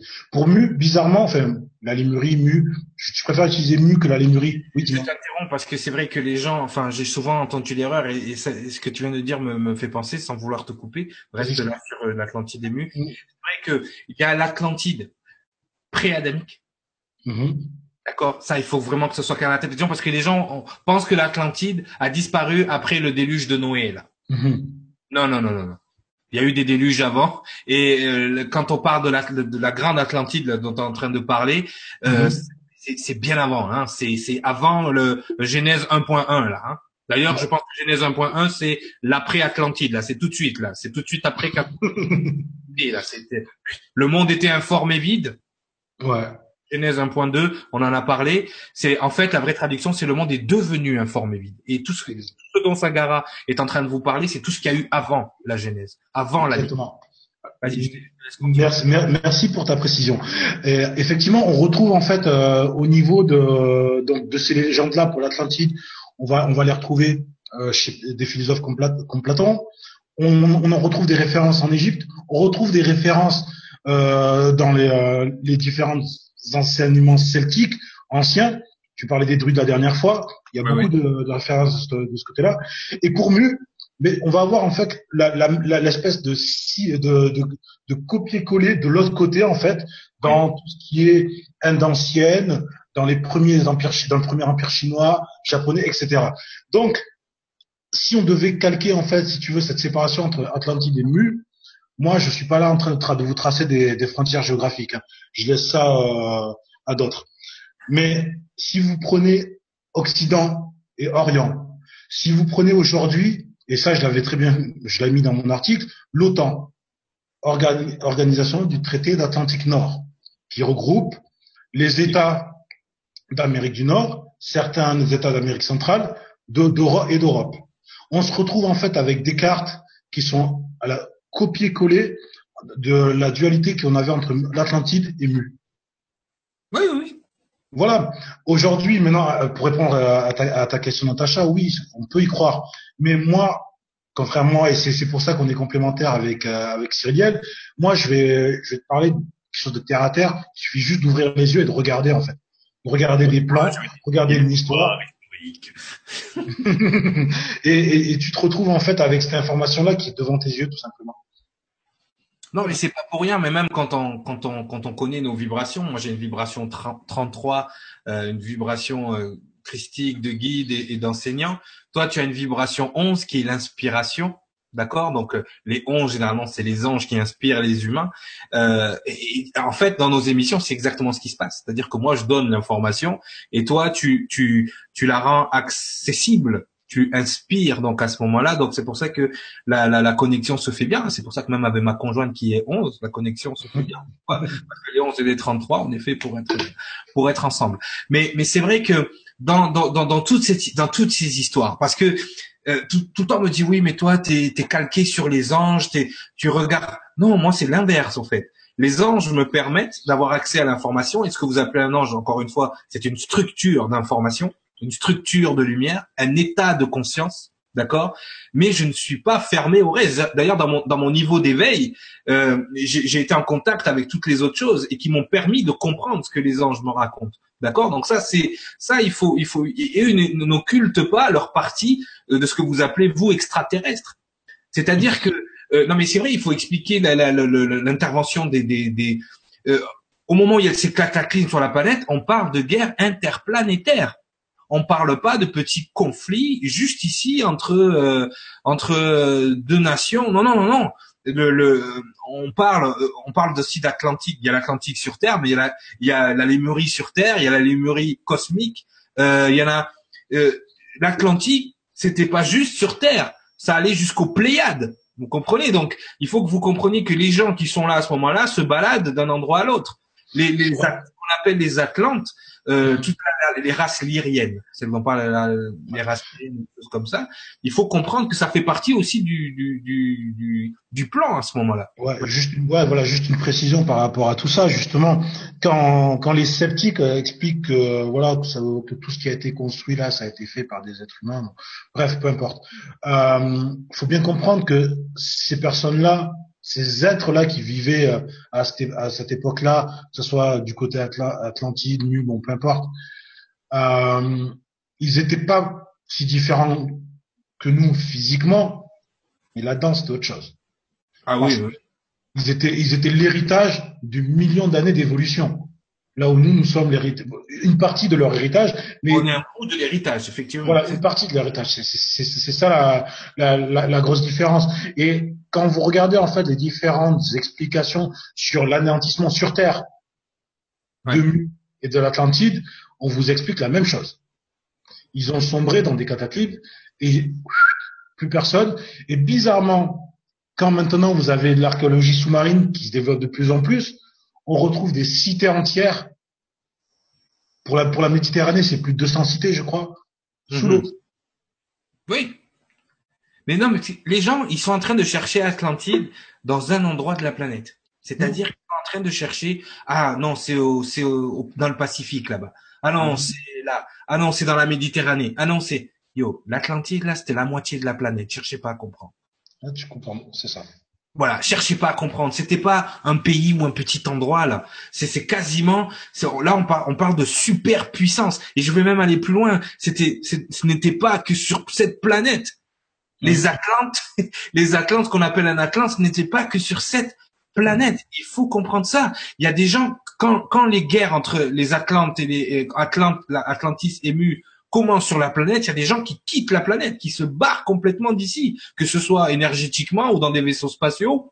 Ça, c'est votre vocabulaire, votre vision des choses euh, qui pourra vous l'amener. Mais dites-vous qu'il y a un moment donné, il y a tout un, groupe d'énergie qui s'en vont à ce moment-là. Il y en a d'autres qui restent. L'arrivée de ce qu'on appelle les Elohim, d'accord, euh, elle se fait euh, quasiment dans un conflit. ce qu'on appelle la guerre pour le royaume des cieux, elle se fait contre des reptiliens terriens à ce moment-là, ce que vous, vous allez appeler plus tard les lucifériens, mais ce que vous devez comprendre, c'est que ça se passe dans d'autres plans de la réalité, c'est-à-dire on parle même plus de planète 3D là, on parle d'autres plans de la réalité, on parle d'autres dimensions. C'est des, des, choses qui, qui, qui, qui ont eu un écho colossal dans ce quadron de l'univers. Donc c'est pour ça qu'à un moment donné, et ça c'est en c'est dans l'émission euh, euh, l'émission où tu as lu au départ. Je pense que c'était l'émission numéro 6 il me semble. Euh, numéro 6 ou numéro 7, non c'était numéro 6 je pense, où justement le firmament est mis autour de, de, ce monde pour le protéger. Mais le firmament, c'est pas juste autour de la planète Terre, c'est autour de tout le quadron de cette, de cette zone-là pour plus que rien ne rentre et pour plus que rien ne sorte. Euh, en, en termes, si tu m'as tout coupé, en termes astronomiques, on appelle ça une métagalaxie. Donc, si tu veux, c'est tout un quart, un quart de, va dire, une zone en fait où on a une, une, un regroupement de galaxies. Donc, sur, donc ils appellent ça une métagalaxie, et c'est cette partie-là qui est protégée au jour d'aujourd'hui. Excuse-moi. Non, mais c'est exactement ça. C'est exact. Merci de, de, de, de, de mettre des mots sur mes énergies. Mais c'est vrai que c'est important de, de, de, savoir ça et que on a, vous avez autour de gens des gens autour de vous des gens qui sont issus directement de ces plans-là. Donc, il faut que vous ayez conscience que la lignée adamique dont on a parlé dans les sept, euh, dans la, dans la septième émission, la création de ces lignées adamiques est là pour devenir l'être par excellence, euh, une espèce de, comment expliquer, de melting pot génétique, voilà, de toutes ces civilisations, de tous ces plans de la réalité, de toutes ces énergies pour qu'elle puisse être habitée dans un corps commun. C'est-à-dire que quand on parle de la nouvelle alliance, c'est de ça qu'on parle. D'accord? Le sang de la nouvelle alliance. Ça, il va falloir que euh, ces, écrits euh, euh, mystiques et sacrés ne soient plus vus de façon religieuse, mais maintenant de façon scientifique. Il va falloir que vous compreniez tout ça, ce que ça veut dire. Le sang de la nouvelle alliance, en fait, tout l'ADN quasiment transite par le sang. D'accord? On l'a expliqué euh, dans l'émission numéro 2, quand mm. votre essence veut descendre dans ce plan de la matière, elle doit se sanctifier. Quand vous dites quand vous faites votre Notre Père et que vous dites que ton nom soit sanctifié, c'est parce que dans l'émission numéro 2, on a expliqué justement cette, cette âme, cette énergie. Dans, dans l'essence, il y avait vraiment la synergie morphogénétique, mais surtout, il y avait votre nom et votre mission. Votre nom, en fait, c'est votre mission. D'accord? Votre votre nom, c'est ce que vous êtes venu faire ici. Donc quand vous dites que ton nom soit sanctifié, c'est que ton action soit sanctifiée. Mais ça, ça s'adapte autant au créateur qu'à vous, qu'à votre propre source personnelle. Vous avez sanctifié votre nom et on a créé un sang, d'accord, qui est génétiquement euh, compatible, d'accord, avec toutes ces, ces, races qui se sont rassemblées pour la nouvelle alliance. Donc ça, c'est, il est, il est primordial que vous compreniez que la lignée adamique, ce n'est pas une source génétique, mais c'est énormément de sources génétiques. Par contre, si vous êtes descendant de la lignée adamique, il n'y a que la lignée adamique qui peut être connectée avec vous. D'accord? Donc c'est pour ça que quand j'entends parler d'échange d'âme ou de choses comme ça, ça me fait un petit peu peur. Mais ça, on l'expliquera aussi, on prouvera ce qui se passe dans votre ADN à ce moment-là quand vous vous faites, entre guillemets, euh, posséder. Donc, il faut à tout moment, il faut à chaque instant que vous compreniez que toutes, toutes ces guerres, tous ces peuples, toutes ces choses dont on a parlé existent à l'intérieur de vous en ce moment même. D'accord? C'est un mélange de, de, toutes ces époques et de ce qui a survécu à toutes ces époques. Et ça, ça, il faut le voir de façon concrète. Il faut le voir de façon et scientifique et terre à terre, comme dit, euh, comme dit Sangara. Mais il est important à ce moment-là que toutes les émissions qu'on a faites de la 1 à la 7 soient bien intégrées pour comprendre la saison 2, puisque dans la saison 2, on va vous expliquer les mécanismes, comment euh, comment cette nouvelle alliance a été euh, transmutée, transformée, a même subi une ascension qui permet maintenant d'être distribué à une grosse partie, voire à l'ensemble de l'humanité, même si quelques, même si quelques-uns, euh, dans quelques coins, se refusent à accepter cette lumière. C'est leur problème, c'est leur demande. Chacun fait ce qu'il veut. On a le libre arbitre. Voilà. Donc ça, c'est vrai que euh, c'est un petit récapitulatif, mais c'est vrai que par rapport à cette civilisation, est-ce que toi, tu, connais d'autres civilisations qui, euh, justement, bon, après c'est vrai qu'on parle toujours de, de des Atlantes, des Lémuriens. Euh, moi, j'ai parlé des Lyriens, mais bon, ça, c'est vraiment des, gens qui viennent, qui venaient d'en haut. Les Ariens, il y en a, il y en a plein d'autres. Hein. Hitler, quand il parle de la race arienne, c'est parce qu'à un moment donné, il a eu contact, enfin contact il est, euh, il est euh, ébloui par cette race venue d'ailleurs, euh, d'Ariens, de grands blonds aux yeux, aux yeux bleus. Ce qu'on appelle aujourd'hui communément les blancs nordiques, qui viendraient de, voilà. Mais bon, après, euh, effectivement, des, euh, on, pourrait faire un listing et euh, alors là, si on suit les, les, les ufologues, on va en avoir 150 ou 60. Les sources sont multiples et nombreuses. A priori, il y aurait quatre races sur la planète qui, qui gèrent le truc, tu vois. Exactement. Il y en a. Alors après, a 72 rien que dans notre ADN, tu vois, qui sont en train de gérer le truc, mais eux, non, il y en a 4. Voilà. Bon, après ça, c'est les informations sont multiples et variées. Ce qui est important à vraiment comprendre, c'est que voilà, aujourd'hui, euh, ce que nous vivons aujourd'hui, on, et on en a très bien parlé avec Amira la semaine dernière, quand on parlait des, différents déserts, euh, déserts astro, euh, astrologiques. On est dans une ère de transition de de de, de l'humanité, mais l'humanité elle va pas changer, elle va juste évoluer, comme elle a pu le faire par le passé.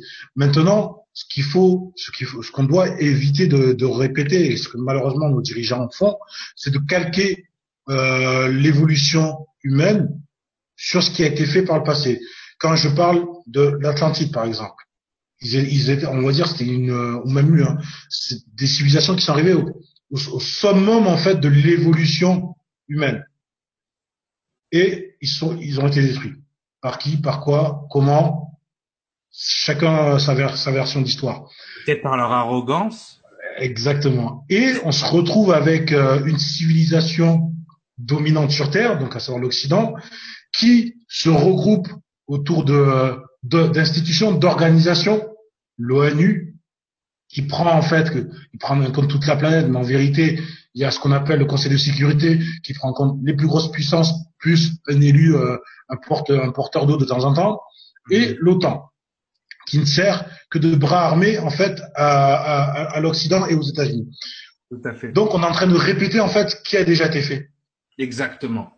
L'énergie peu importe l'époque, peu importe et je pense que là, on, on, le mettra en, on le mettra en, en, guillemets dans, dans, la saison numéro 2. C'est vrai qu'à un moment donné, quand on crée la, la, la, la lignée euh, adamique, euh, on a l'impression quand on lit la Bible, quand on la Bible mal traduite, que euh, à un moment donné, Lucifer vient tenter le Adam et Ève. D'accord? Mais ce qu'il faut savoir à l'avance, c'est que la lignée adamique n'a pas été mise en place pour ne pas être tentée. Parce que tout ce qui va venir dans ce monde va être corrompu. Ce monde est corrompu dès le départ.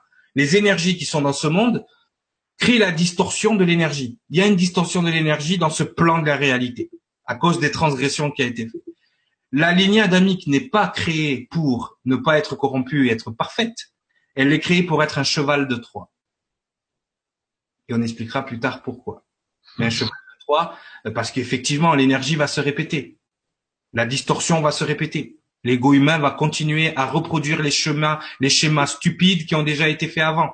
D'accord? Et c'est ce qu'on est en train de faire, de toute façon. Il y a qu'à regarder la télé pour comprendre que on est en train de répéter ce schéma. Mais par contre, à l'intérieur de nous, cette particule divine qui vous a été donnée est là, en train de dormir, pour certains, se réveiller pour d'autres, et c'est ce réveil de cette particule divine en vous qui va viruser le et qui a, qui a déjà commencé à viruser le système de corruption. C'est-à-dire qu'on a créé une espèce d'antidote, de, de vaccin à l'envers.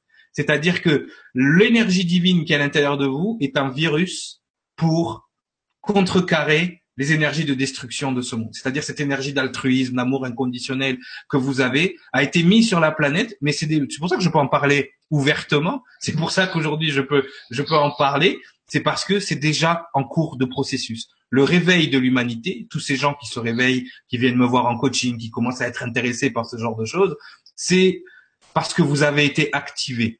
La lumière en arrière commence à s'allumer et vous êtes en train d'être activé pour nettoyer ce monde de tout ce qui est mauvais, enfin mauvais. Je n'aime pas parler en termes de bon et mauvais, mais de tout ça. Donc ça, on en parlera. Ça sera vraiment l'archétype de la saison 2. Comment le créateur a créé une espèce de cheval de Troie, de Trojan, dans le système de la matrice. En fait. Si vous avez vu le film Matrix, vous allez comprendre ce que je vous dis.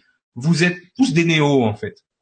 Vous êtes venus, vous êtes venus détruire le virus. Vous êtes le virus antivirus. Voilà ce que vous êtes. Donc, voilà, il n'y a pas d'anomalie. Monsieur Jackson. donc, euh, donc il faut, il faut, il faut comprendre toutes ces choses-là. C'est pour ça que nous, on s'est vertué déjà dans la saison 1. On a arrêté au, à un moment stratégique pour vous laisser digérer tout ça, laisser d'autres personnes aussi euh, arriver à l'information. C'est vrai qu'au départ, on devait avoir 30 vues, 50 vues. Là, on, est, quasiment à 2000 vues en quelques mois, en deux mois, deux trois mois. Donc c'est vrai que ça commence à ça commence à bouger, ça commence à, à bien euh, à bien avancer. Et, et, et ce qu'il faut, et ce qu'il faut comprendre, et, et ce qu'il faut aussi analyser dans, dans, dans, dans, dans un autre sens, c'est que les informations que nous on vous donne, elles sont partout. Elles, sont, elles, sont, tellement éparpillées que le, votre travail maintenant, c'est de connecter les informations comme Sangara le fait dans ses recherches, comme moi, les informations qui me descendent, j'essaie de les connecter avec les siennes, j'essaie de les connecter avec ce que je peux, euh, je peux être connecté. J'essaie de lire le moins possible de choses écrites de la main de l'homme parce qu'il y a toujours, euh, il y a toujours cette, euh, cette interprétation. Voilà, voilà, c'est ça. Non, mais c'est vrai, il y a toujours une interprétation, il y a toujours le prisme de l'ego qui vient polluer. Des fois, je me rends compte que des gens vont sortir des termes, ils se rendent pas compte que c'est l'ego qui. Et pourtant, le fond de l'information est bonne. Moi, j'ai des lectures. Qu'est-ce que je pourrais vous conseiller? Bon, alors, il y a un truc, euh, même moi, ça me fait peur que je comprends ce qu'il y a dedans. C'est le livre d'Urancia. Mhm. Ça, c'est. C'est, j'ai même pas l'impression que ça a été écrit pour les humains, ça non plus. Euh, le livre d'Enoch, c'est très bien livre d'Enoch, les trois livres d'Enoch, moi je l'ai en anglais. Euh, les tables de Todd aussi, enfin toutes ces choses-là, c'est vraiment. Euh... Mais euh, au-delà de ça, tu sais, on, là on parle de, effectivement de, d'aller chercher l'information. Toi, tu parlais tout à l'heure des choses qui te viennent directement. Il y a une réalité qui va faire écho à ce que tu expliquais tout à l'heure par rapport à l'âme qui était le réceptacle en fait de tout ce qu'on peut vivre. Euh, la réalité, c'est que toutes ces informations là, comme on l'a dit tout à l'heure, on, a l'héritage de quelque chose de beaucoup plus grand qui s'est passé avant même, euh, avant même les, les, premières civilisations connues euh, et reconnues. Cette information-là, on l'a en l'intérieur de nous, par, le biais de la mémoire génétique, c'est une réalité. Nous ne sommes que la, la, symbiose de nos pères et de, de nos mères, qui sont eux-mêmes la symbiose de leurs pères et de leurs mères, etc. Mais cette information-là est également transmise oui. là-dedans. Effectivement. 80... L'ego le récepteur. Le Lego, le cerveau est le récepteur. Donc, à partir du moment où on arrive à ne serait-ce qu'entrouvrir cette porte qui n'est pas fermée à clé, qui est juste poussée, on, on a accès à des informations. Enfin voilà, moi si je vous si je vous en parle comme ça avec un petit peu d'émotion parce que c'est ce que j'ai vécu. C'est dans des périodes en fait d'une extrême dureté qu'on se, on fait une, introspection profonde qui nous permet en fait d'avoir accès à une, tu disais tout à l'heure, à une certaine lumière. C'est exactement ça. Il faut, définir ce qu'est la lumière, parce que c'est vrai que quand on dit lumière, mm la plupart des gens, mais même euh, de la famille proche, oh la lumière. Quand tu utilises le mot, tu es devant toute l'ignorance de la personne. Déjà, physiquement, c'est quoi la lumière? D'accord? Qu'est-ce que la Il y a quoi dans la lumière? D'accord Qu'est-ce qu'il y a dans la lumière De l'information? D'accord Alors c'est vrai que ça, c'est un discours un peu euh, la lumière religieuse, la lumière du Créateur, du Seigneur, la lumière des bisounours, la lumière. Ok, mais maintenant essayez d'aller plus loin que ça. C'est quoi la lumière? C'est de l'information. La lumière dont on parle quand on parle de vos âmes, c'est parce que il y a une fragmentation qui s'est fait par le faisceau lumineux, parce que la lumière reste le faisceau d'information, enfin le, le, le vecteur d'information le plus fiable et le plus stable. Donc, si vous voulez, regardez comment fonctionne une fibre optique. Il y a une expérience, je me rappelle jamais du nom de cette expérience. Les auditeurs euh, m'excuseront, mais il y a une expérience où on, on met une planche avec deux trous. D'accord? On envoie de la lumière et sur le mur, donc, on voit deux points lumineux. À un moment donné, on bouche un des trous. Qu'est-ce qui se passe? La lumière, bon, il y a une partie de la lumière qui passe donc dans un trou et l'autre partie de la lumière donc qui est rejetée. Mais on se rend compte que tout d'un coup, le point lumineux qui arrive à passer augmente en intensité. Pourquoi? Parce que la lumière qui passe dans le trou a donné l'information à la lumière qui se cognait sur le mur, d'accord Qu'il fallait passer par là. Donc il y a de l'intelligence dans la lumière. D'accord? Il, y a de la communication. Donc ça, je vais l'expliquer dans les euh, dans le futur vibratelier que je fais avec Nora, donc le, le 26 sur la télé du Grand Changement. Euh, le vecteur lumineux, la fragmentation est holographique. Holographique. Qu'est-ce que veut dire holographique? Ah, déjà, tu as perdu 10 personnes parce qu'ils savent pas. Alors, ils se moquent de toi parce que tu parles de lumière, mais ils sont pas capables de définir ce que c'est, ce qui est une l'holographie. Ils sont pas capables de te dire ce qu'il y a dans la lumière. La lumière là de votre âme, c'est des codes mathématiques, c'est des codes génétiques, c'est des codes, c'est que des chiffres, c'est que ce n'est que ça. C'est de la conscience pure, c'est-à-dire c'est de la connaissance pure. Et cette connaissance pure est consciente qu'elle existe. C'est tout. Donc, c'est une structure lumineuse. Quand on parle d'ange, on parle d'une structure lumineuse. Quand je dis que je suis un ange incarné, c'est pas parce que je veux me la péter plus haut que je suis ou me mettre au-dessus des gens. C'est que la structure de ce que j'ai en arrière, d'accord, a déjà passé les neuf cycles d'incarnation et la structure que j'ai en arrière est une structure d'information qui comprend les informations de ce que vous pouvez appeler un ange scientifiquement. D'accord? Au niveau concret, euh, je suis, j'ai pas d'aile dans le dos, j'ai pas de cheveux blonds, excusez-moi. voilà. Mais il faut que vous compreniez que tout ça, ce sont des structures. On va l'expliquer, on va le détailler. Il faut aller plus loin que ça. Être un ange, c'est pas un, petit bébé avec des ailes. Un ange, c'est une structure, c'est un état de conscience.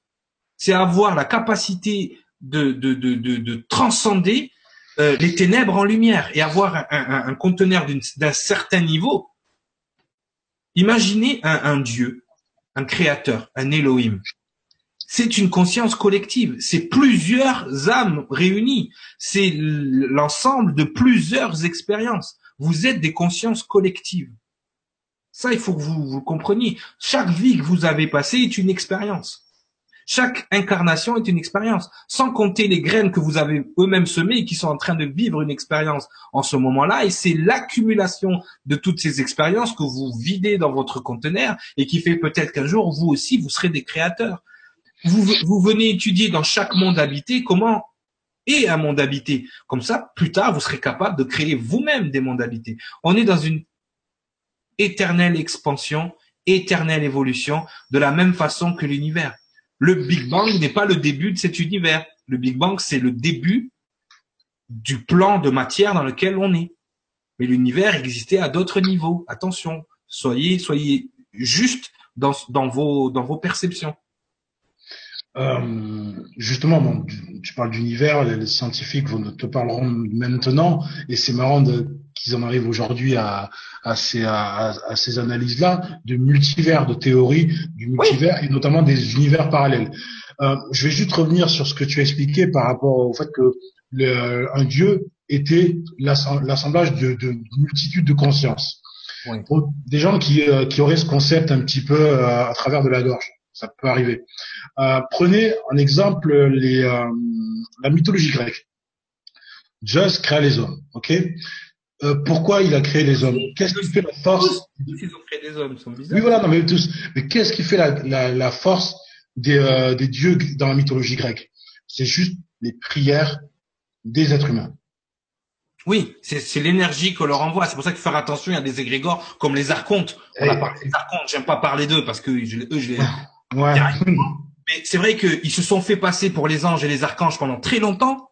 Mhm. Et même les énergies que qu'on donne, enfin pour être bien conscient à qui vous vous connectez. Ne serait-ce que vous allez dans une église, allez devant une statue, vous êtes en train de nourrir un archonte, vous le savez même pas. Donc faites très attention, euh, soyez sûr de quelle énergie vous venez, à quelle énergie vous êtes connecté. Tout ça, ça se faisait sous monitoring avant d'anciens sages qui faisaient ces choses-là. Au jour d'aujourd'hui, on rentre dans n'importe quelle église, on se met à genoux, puis on se rend pas compte qu'on est en train de donner notre énergie. Exactement, les dieux préadamiques, on en parlera, euh, se nourrissaient déjà des premiers enfants nouveau-nés qu'ils créaient eux-mêmes. C'est pour ça qu'ils avaient plusieurs femmes, n'est-ce pas? Et euh, et donc à ce moment-là, euh, ils se nourrissaient aussi de la de la compassion, de la dévotion, de l'illumination qu'ils créaient chez les, les, les anthropoïdes ou les créatures. Donc toute cette énergie donnée mentalement, énergétiquement, un Dieu grandit à ce moment-là. Lui, il a mis son essence dans la matière et il récolte ce qui s'est passé. Le créateur, il a fait la même chose. Il a mis son essence dans chacun d'entre vous et il récolte les informations. Mais par contre, il vous donne un libre arbitre. Il vous donne une personnalité qui vous permet d'exister en tant qu'entité propre. Donc ça, ça, il faut voir la différence. Vous n'êtes plus des boulos, des esclaves. Vous êtes vraiment maître de votre propre ascension. je vais, je vais revenir parce que c'est euh, très intéressant ce que tu as expliqué du fait qu'on, voilà, on va dans une église, on prie. Euh, dans l'ancien système, les dieux, on va dire les dieux des premières civilisations reconnues, je, je, je, je prends bien ce terme-là, ils n'étaient pas hypocrites. Il n'y avait aucune hypocrisie. Tu pries le dieu, le dieu prend le, ce que tu expliques, l'énergie, la, force, tout ça. Mhm. Euh, avec le nouveau système et depuis qu'on nous sommes passés dans l'ère du poisson. Oui, l'ère adamique. Euh, voilà, l'ère adamique. Voilà, l'ère adamique dans l'ère du poisson. Donc, euh, et ça, on va faire écho à mon, au dernier article au sujet de, de la semaine dernière. Euh, on, on, a réduit en fait les images divines à une seule, monothéisme, pour mieux contrôler en fait les populations. Et, et, et c'est ce qu'on c'est ce qu'on a retrouvé tout au long de, de, de cette ère en fait. Euh, c'est mon Dieu est plus fort que le tien. Mais il n'y en a pas qu'un seul, c'était une fratrie. Mais le problème, c'est que les, encore une fois, c'est pas le, c'est le message, la manière dont il a été concentré par les dirigeants de toute époque, enfin depuis l'ère du poisson, qui nous, qui nous limite à ça en fait et qui nous bride en fait. Pourquoi tu souris? Exactement. Non, je souris parce que ça, ça, j'ai, j'ai, je, je, repense à nos années, euh, nos, nos, jeunes mm. années en, plein centre-ville où on allait au McDo et puis que matait les meufs et puis on est en train de parler de ça, ça me fait sourire parce que je me dis il y a vraiment, il y a vraiment une évolution de voir Sangara parler de ces choses-là. Excusez-moi, ça me touche. mais, mais, mais c'est vrai que non, mais c'est vrai ce que tu es en train de dire parce que pour la simple et bonne raison que euh, le concept de Dieu dans la tête des gens, euh, ils voient Dieu, un monsieur avec une barbe en haut et tout ça, voilà. Euh, Dieu, comme tu l'as dit très bien une fois, Dieu est multiple. Dieu est tout ce qui est, d'accord? Mais là, c'est pas Dieu. Quand vous appelez Dieu Dieu, vous, presque vous l'insultez. C'est le créateur, la création, c'est tout ce qui est bon, mauvais, le yin et le yang, c'est tout en même temps en fait. Moi, c'est pour ça que je dis la source ou la création ou le créateur. Je dis pas Dieu. Dieu, vous pouvez être un Dieu demain demain, vous décidez de vous dédouaner complètement des énergies euh, christiques et de tout ça, et vous commencez à avaler l'énergie des autres. Et vous devenez un dieu, vous mettez votre essence dans la matière, vous allez vous incarner du premier né au premier né, au premier né, au premier né, au premier né, comme ça, vous allez grandir votre énergie, pomper l'énergie des autres, vous devenez un dieu. Faites ce que vous voulez, je vais dire à un moment donné. Mais, mais le, le terme Dieu, voilà, c'est pour ça que Elohim, ça veut dire Dieu aussi. Pourquoi? Parce que ce sont les sources génétiques élémentaires qui ont donné le génome humain. D'accord? Scientifiquement, ce que vous appelez un dieu, ce n'est qu'une source génétique. Voilà. Et après, cette source génétique, quand elle prend conscience, elle a un choix, soit la vie éternelle, la reproduction et la vie éternelle, soit elle décide d'être auto-dépendante. Il faut faire la distinction entre des anges, des divinités, la déité, tout ça. C'est des termes qui sont galvaudés, qui vous dépassent complètement. D'ailleurs, on fera la différence. Euh, on fera la différence entre la déité, la divinité, euh, l'âme, les anges, les Elohim. C'est quoi la différence? Tu vois? Les anges, par exemple, font partie de la déité, mais ce ne sont pas des divinités. Il y a une nuance. Il y a, il y a, il y a une nuance. Il y a quelque chose qui fait qu'à un moment donné, il y a une séparation à ce niveau-là. Pourquoi? Il faudra expliquer pourquoi. Donc ça, il faut, il faudra des émissions. Faudra. C'est aux, gens qui prient Michael qu'il faut dire ça. Qui? Qui prie Michael. Qu'est-ce qu'il a, Michael? Non, tu dis euh, les anges ne sont pas des dieux, mais euh, certaines personnes pensent que oui. Oui, parce qu'ils ont ce, ils ont cette euh, illumination, cette, cette, comment dire, ce rituel de, à chaque fois qu'il y a quelque chose qu'ils estiment être au-dessus d'eux, de se prosterner et de se de de de de, se finalement. Alors qu'ils sont une graine c'est comme si euh, on se prosterne pas devant notre papa ou devant notre maman. Je veux dire c'est notre papa c'est notre maman. On a une adoration pour eux oui.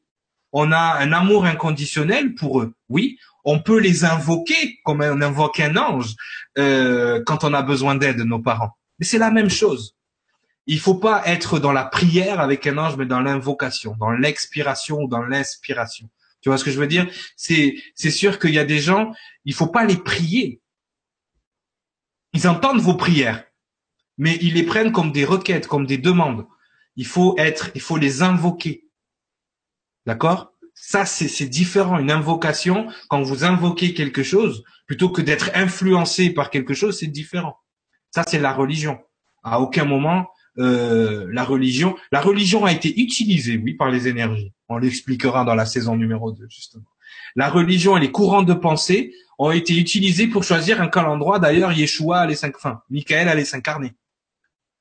On n'allait pas incarner euh, Michael dans une dans une zone où on ne on ne croyait pas au Dieu unique. Et même cette notion de Dieu unique, c'est une supercherie. C'est-à-dire que il y a pas Dieu est multiple, il n'est pas unique. D'accord? Ça c'est ça c'est les archontes qui ont utilisé ça pour vers leur Dieu des, des énergies. D'accord? Mais Dieu est multiple, il n'est pas unique. Par contre, oui, il y a le, le, le Père universel, le Créateur de toutes choses, il est tout en même temps. Donc il n'est pas, il n'est pas, il n'est pas une unicité, le un et le tout, et le tout et le un. Donc il y a bien cette, cette bascule entre les deux. Ça encore, c'est des, c'est des niveaux, c'est des, des mots galvaudés, des niveaux de conscience, des choses qui ne sont pas et qui ne seront jamais perceptibles par le cerveau humain tant et aussi longtemps que la lumière en arrière ne se sera pas allumée, tout simplement. Voilà. Eh bien, on est déjà à la fin de l'émission, c'est passé vite. Bah oui. On a eu des petits problèmes techniques au début, au départ, mais euh, voilà. Donc c'était une chronique de la liberté, spécialité de toutefois le monde, pour qu'on remette les gens dans leur euh, dans les émissions, parce qu'au mois de juillet, dès le mois prochain, on repart de plus belle. Donc euh, pour l'épisode, on va l'appeler épisode 2.1 ou on va l'appeler épisode 8 Parce que tout le monde demande l'épisode 8. Donc on va mettre saison 2. saison 2, saison 2 et puis épisode 1, ça sera mieux. Voilà, oui, on va on va l'appeler comme ça. Donc euh, ou dans cette émission, donc euh, on reprendra là où on s'est arrêté. Donc là, on a créé la lignée adamique. Hein, on a on a créé Adam, on a expliqué ce qu'Adam représentait. On va parler de Ève aussi, parce qu'on va parler d'Adam si on parle pas d'Ève. Exactement. Ouais, on va pas l'oublier. Ouais, les femmes, vous oubliez toujours les femmes, l'énergie féminine. Non, on vous a parlé. Euh, Manger la pomme, la cochonne. Oh là là. On va parler d'Aphrodite aussi. Euh, Aphrodite. Euh... Ouais, faudrait qu'on fasse une émission spéciale Dieu, enfin les, les dieux, hein, pas Dieu, les divinités, une émission sur les divinités, parce que c'est vrai que c'est mal. Ouais, J'en ai quelqu'un quelqu'un une divinité, des fois, c'est un compliment, c'est pas. Mais, mais tu vois, ce qui est intéressant aussi avec les divinités, c'est que tu vas avoir en fait, euh, suivant, et on revient sur le début de l'émission, suivant en fait le, le secteur géographique, tu vas avoir un nom différent mais ça va être la même divinité. La même énergie. Voilà, c'est la même énergie. C'est exactement ce que tu disais tout à l'heure. Mais, des fois, des fois, l'énergie, elle prend le nom du secteur où elle s'est manifestée la première fois. Et où elle a été perçue la première fois. Tu vois? Et donc, ça peut, ça peut être ça. C'est vrai que quand on regarde les énergies de Thoth l'ancien, de Hermès, de tout ça, tu sens que c'est la même énergie. Et tu te mhm. dis, mais est-ce que c'est pas cette énergie qui, qui, qui, va plus loin encore une fois? Tu vois Et suivant l'endroit euh, où on se trouve, le peuple de Kem, le peuple qui est juste entre les Atlantes et l'Égypte, tu vois Tu te dis, mais toute cette culture, après tu entends parler des druides aussi, on, peut continuer plus loin, mais toute cette énergie, elle change de nom, comme on a dit avec les symboles, mais pas de de propriété. Et ça, ça c'est super important de d'en avoir conscience aussi. C'est-à-dire que ne vous ne vous basez plus sur les noms. Basez-vous sur l'énergie qui s'en dégage. Dès que vous sentez une énergie créatrice, on va dire une énergie de puissance, dites-vous ah ben peut-être c'est Gabriel, mais peut-être c'était un autre, peut-être c'est. Faut vraiment fonctionner en termes énergétiques et non plus. Nous, on utilise des noms pour que vous compreniez, on utilise des mots. Pour... Le, le, le, livre Durantia, là-dessus, il est très, il est très, très, très honnête dès le départ. Il dit tous les mots et tous les noms que vous allez avoir dans le livre ont été inventés pour se calquer à votre esprit limité. Tu vois, d'entrée, ils te disent, tu sais rien. Ferme-la. tu vois. C'est-à-dire que euh, quand il parle de l'univers, on serait, notre univers s'appellerait Nebadon. Mais ils disent non, non, il s'appelle pas Nebadon, c'est juste le nom qu'on lui a donné pour que vous compreniez.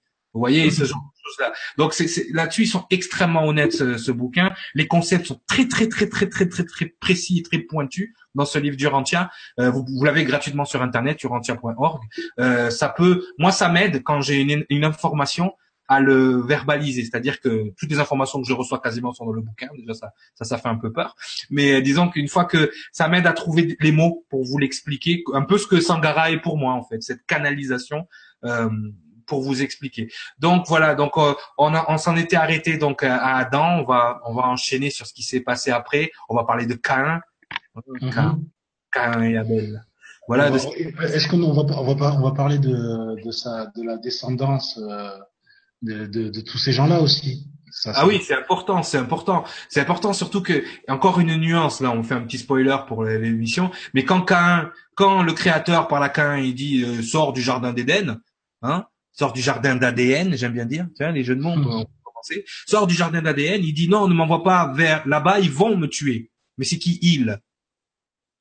Puisqu'il, soi-disant pour les religieux, il y a que, il y a que eux là dans le jardin d'Éden. C'est qui les autres derrière? Ça aussi, on en parlera. On mhm. parlera de tout ça et euh, et dans ton, on va, on retrouve le petit Abel quelque part sur une planète. Exactement. te parler. Ah, ça, ça c'est un de mes passages préférés. Mais ça, tu, euh, c'est dans le deuxième tome, donc faudra. Ah, spoiler. oui, parce que effectivement, toi, t'as pu, t'as pu. Eh ouais, moi, je suis un pistonné, moi, les gens, je suis un pistonné. Voilà. Alors, pour euh, pour faire patienter un petit peu, je j'ai mis, euh, je, tu permets, je fais un petit peu de promo sur. Oui, oui. Euh, vous avez un lien sur la page de mon livre, donc les comics de la liberté. Vous avez un lien en fait sur Wattpad, qui est une application qui permet en fait de lire une première partie de l'ouvrage, sachant que ce n'est pas la version définitive puisque je n'ai pas eu l'autorisation de la mettre par le euh, par rapport à mon éditeur, mais vous avez quand même une première une première partie assez consistante, on a près 80 pages, qui permet de, de, vraiment comprendre, de rentrer dans, dans l'ouvrage. Le, le, premier tome, euh, donc Les Terres d'Espérance, est attendu pour euh, la rentrée de cette année. Voilà, donc effectivement, on, on va pouvoir traverser un petit peu toutes les époques et, et voir les points de convergence entre entre les, les différentes vies de mon personnage. Non, non, c'est c'est c'est c'est hyper important et surtout par rapport, enfin par rapport à tout ça, euh, par rapport à ton bouquin, euh, moi j'ai vraiment hâte que les gens commencent parce que on va être honnête les gens, ça va finir en série son truc ou en film ou je sais pas. c'est vraiment euh, c'est vraiment énorme. Encore encore comme je le disais tout à l'heure. Euh, quand je repense à nos, à nos jeunes années et que je nous vois là en train de parler de ces choses-là et toi avoir cette, cette connaissance et cette connexion, si nous on y est arrivé, vous pouvez y arriver. Donc voilà, chronique de la liberté. Et euh, donc, euh, ben, on était tous les deux aujourd'hui pour une émission spéciale. Il était une fois le monde.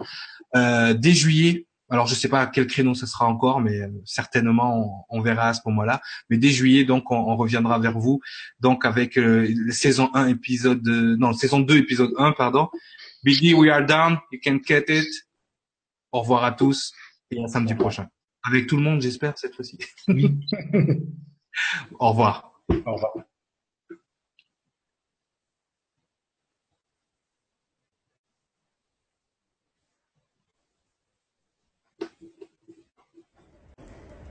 If you really had to make a difference on a large scale with minimal resources, how would you go about it? Have you ever dared to dream of doing that which seems impossible? On a planet steeped with corruption and destruction, the question beckons how do we change it? Media has a far reaching impact on people and has been used to manipulate humanity into our current destructive patterns. In order to affect people into moving into constructive patterns of behavior, we need to construct a new paradigm of media.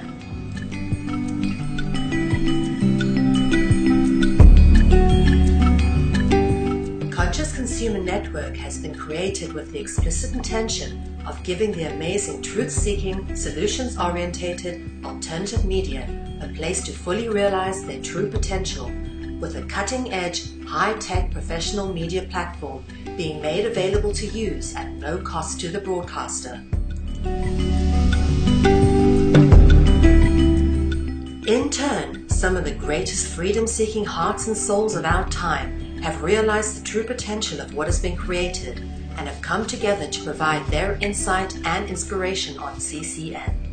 Conscious Consumer Network has become a unique, interactive information and educational network which provides a free to view, live stream, ultra high definition channel to the world and features 25 live shows a week and growing with the addition of multiple language broadcasts. CCN has features comparable with mainstream media, such as being able to pause and rewind broadcasts whilst being live streamed Catch up on this or previous broadcasts, now available from CCN High Definition downloads. You can now purchase a high definition download of your favorite CCN show from ethymarket.com. Support free and independent media by becoming a monthly pledger. This can be done with a monthly pledge of 10 euros, which will allow you unlimited access to CCN's high definition downloads, which hosts a back catalogue of over 250 shows which have been aired since the launch of CCN on the 1st of January 2015. In order to keep CCN free of corporate sponsorship and advertising, CCN has launched the Pledge 300 campaign this is a realistic goal with the hopes of securing a minimum of 300 people who will each pledge 10 euros a month.